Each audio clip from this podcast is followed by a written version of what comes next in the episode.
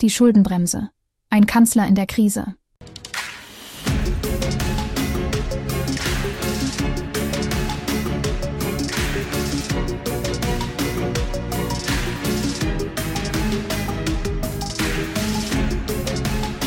Und äh, was aber noch viel schlimmer ist, ist äh, tatsächlich diese Idee, dass die Schuldenbremse an und für sich eine gute Idee ist. Denn ähm, äh, damit verspielt Deutschland seine Zukunft.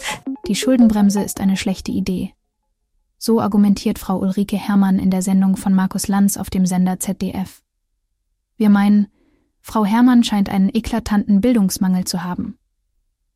Deutschland verzeichnet derzeit historisch hohe Einnahmen. Doch die Einhaltung der Ausgaben gemäß der Schuldenbremse stellt die Parteien vor erhebliche Herausforderungen. Einige Politiker erwägen, die Schuldenbremse zu lockern.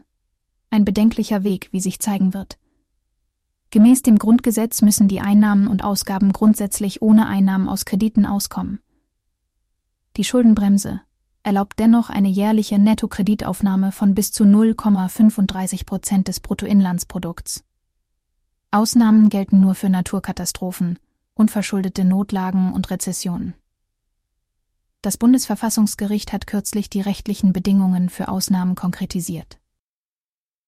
In der Praxis bedeutet die Schuldenbremse, dass der Staat grundsätzlich keine neuen Schulden zur Finanzierung des Haushalts aufnehmen darf. Es gibt Ausnahmen wie die Einbeziehung von Sondervermögen, Rücklagen und Notsituationen. Aktuell sehen wir jedoch, dass die Regierungsparteien Schwierigkeiten haben, das vorhandene Geld effizient zu nutzen. Trotz Rekordeinnahmen scheint die Mittelverwendung nicht geordnet. Die Politiker agieren nicht nur ohne klare Prioritäten, sondern fordern auch maximalen Einsatz in ihren Ressorts. Die Lösung dieses Dilemmas erfordert eine starke Führung. Finanzminister Olaf Scholz steht hier in der Verantwortung, die Minister zur Zurückhaltung aufzurufen und eine effiziente Mittelverwendung sicherzustellen. Doch anstatt dieses Vorgehen zu unterstützen, fordert der Kanzler eine Lockerung der Schuldenbremse, eine katastrophale Entscheidung. Die Schuldenbremse lässt Ausnahmen nur in Zeiten von Krisen oder Notsituationen zu.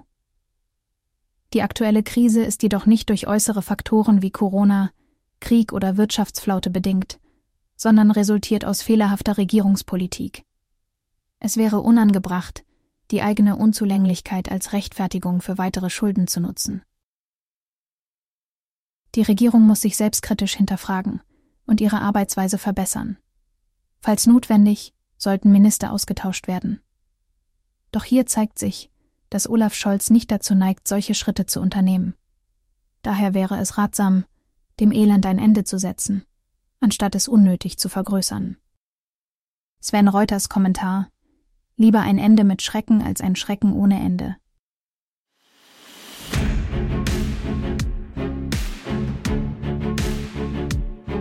Wichtig ist, glaube ich, eins, dass man unterscheidet zwischen dem, was da falsch gelaufen ist bei der Buchungspraxis, ähm, nämlich die Möglichkeit, äh, Kredite, die genehmigt waren, in andere Haushaltsjahre zu übertragen und dann die Trickserei. Ne? Die und der und ja und äh, das ist Trickserei. Wie gesagt, das ist leider eine, eine, eine Praxis, die wir von der GroKo seinerzeit erbten und es ärgert mich ja nachher, dass wir diesen Punkt übernommen haben.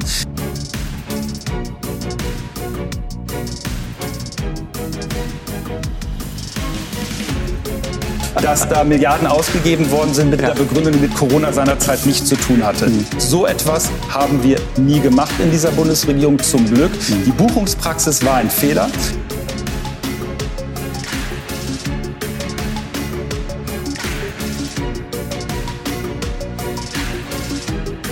Die Schuldenquote, also die Verschuldung des ja. Bundes, geht zurück. Wir haben knapp 70 Prozent Staatsschulden geerbt, als wir angetreten mhm. sind und werden im kommenden Jahr bei unter 65 Prozent sein. Das heißt, weniger Schulden, zum Glück in der okay. Realität, aber die Buchungspraxis okay. war ein Fehler. Abschaffung Dienstwagenprivileg. Ich kann Ihnen dazu gerne etwas sagen. Das, Dienst, das, sogenannte Dienstwagenprivileg, wenn man es in Anführungszeichen ja. abschaffen würde, also die Dienstwagenbesteuerung hieße ja, dass dann jeder, der einen Dienstwagen benutzt, weil er beispielsweise äh, viel Außendienst hat, dass er dann einzeln abrechnen würde, auch mit dem Finanzamt dann möglicherweise. Wir hätten also Tausende, Hunderttausende von Fahrtenbüchern, die wir führen müssten. Ob das eine kluge Idee ist, das sind ja keine Geschenke an die Steuerzahler, sondern es ist eine Vereinfachung einer Abrechnung.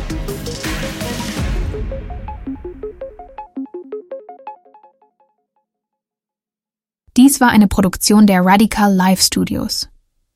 Nicht vergessen, folgt uns auf Spotify oder Apple Podcasts.